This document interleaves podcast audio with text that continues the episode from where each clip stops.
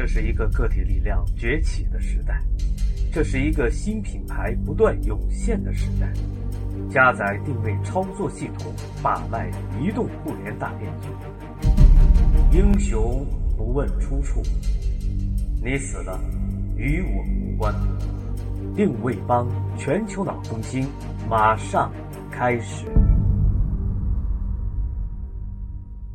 自大是营销获得成功的敌人，客观才是我们需要的。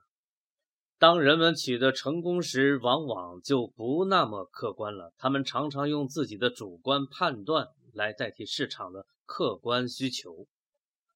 唐纳德·特朗普和罗伯特·马克斯韦尔两个公司的例子，说明了人们如何被早期的胜利冲昏头脑，之后又因其谦逊而恢复理智。人们在被冲昏头脑的时候，必然很难聚焦自己的焦点。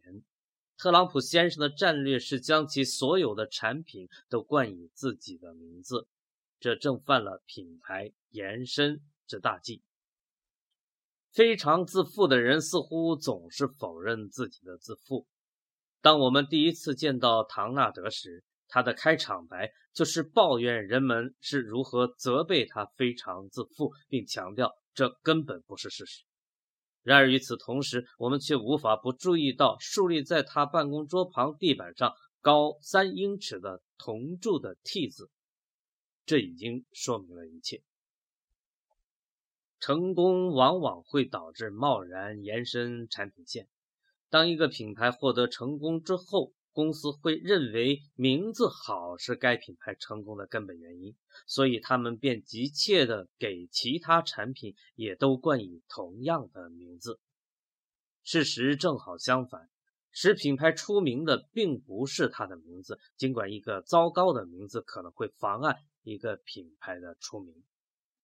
品牌的出名是由于你实施了正确的营销计划，换句话说。你采取了与市场营销的基本定律相一致的措施。你首先进入了顾客的心智中，聚焦了自己的产品，并抢先占有了一个强有力的特性。成功会加重你的自大，这使得你将自己的知名品牌用到其他产品上。结果是，正如唐纳德·特朗普的失败所表明的，早期的成功。和晚期的失败，你越相信自己的品牌或公司的名字，就越容易掉进品牌延伸的陷阱。这不会是由于名字的原因。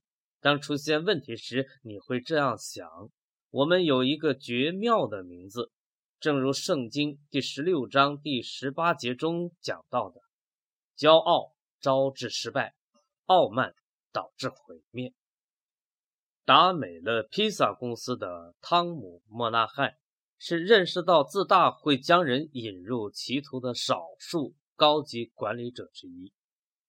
人们在成功后便开始认为自己可以做到一切。以前，我曾走过这样的弯路。我曾一度经营冷冻披萨饼，其结果是一场灾难。在那些最宝贵的时期，如果我不是将精力浪费在试图在酒吧和饭馆销售冷冻的披萨饼上，今天达美乐或许拥有更多家分店。实际上，自大本可以是有益的，它可以是公司业务发展中的一个有效的推动力量。问题出在你将自大的心理注入到市场营销过程之中。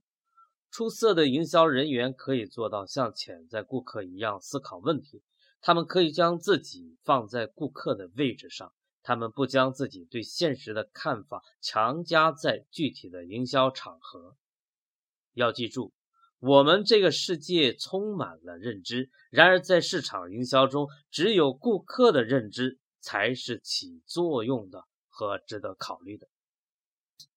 在他们不断取得成功时，像通用汽车、希尔斯和 IBM 这样的公司就开始变得自大起来。他们自信可以在任何想要进入的市场中有一番作为。成功导致了失败。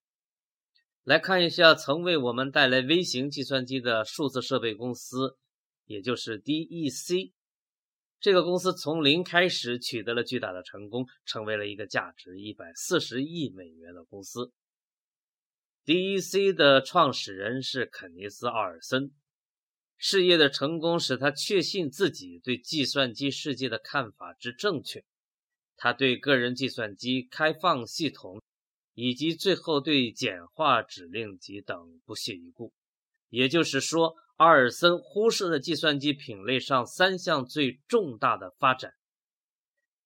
一种发展趋势就像一股浪潮，你是不能逆潮流而动的。今天，奥尔森已经退出了竞争舞台。公司越大，其高级管理者便越容易脱离市场营销第一线。这或许是影响公司发展的一个最主要的因素。其他的因素都是有利于扩展公司规模的。市场营销如同一场战争，而作战的首要原则是兵力原则。队伍越大，公司越有实力，其优势也就越大。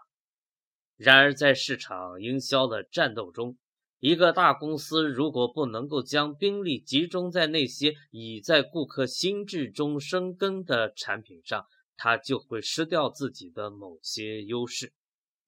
通用汽车公司的罗杰·史密斯和罗斯·佩罗特之间的争论说明了这一点。当罗斯·佩罗特作为通用汽车公司董事会成员时，他利用周末的时间去走访汽车经销商并购买汽车。他批评罗杰·史密斯从没有这样做过。佩罗特说：“我们必须彻底推翻通用汽车公司的体制，取消公司高级轿车的专职司机和管理人员专用餐厅。”一个销售汽车的公司，难道还需要专职司机吗？如果你是一个工作繁忙的 CEO，你将如何搜集反映现实情况的客观信息呢？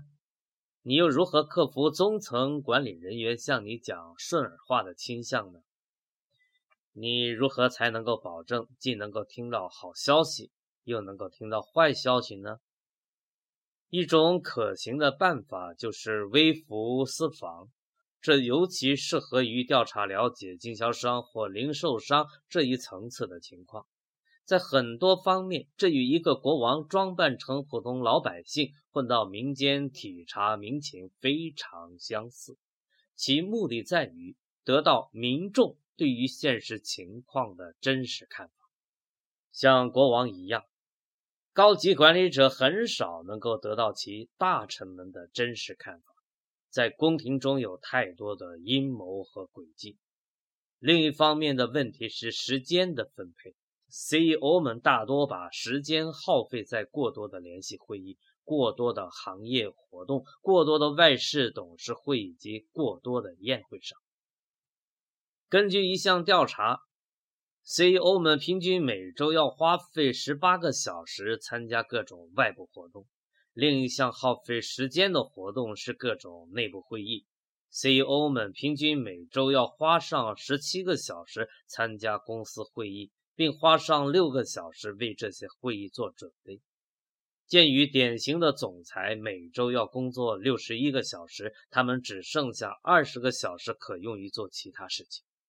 包括管理日常业务和到第一线考察，难怪总裁们将市场营销权力下放，而这正是一个错误。市场营销至关重要，因此绝不能够将其转交给下属。如果你想下放权力，你应当将下一轮募捐活动的主席职位授予他人。在美国，参加国葬的是副总统，而不是总统。此外，应减少会议。与其坐在那里争论不休，还不如走出办公室，亲自进行实地调查。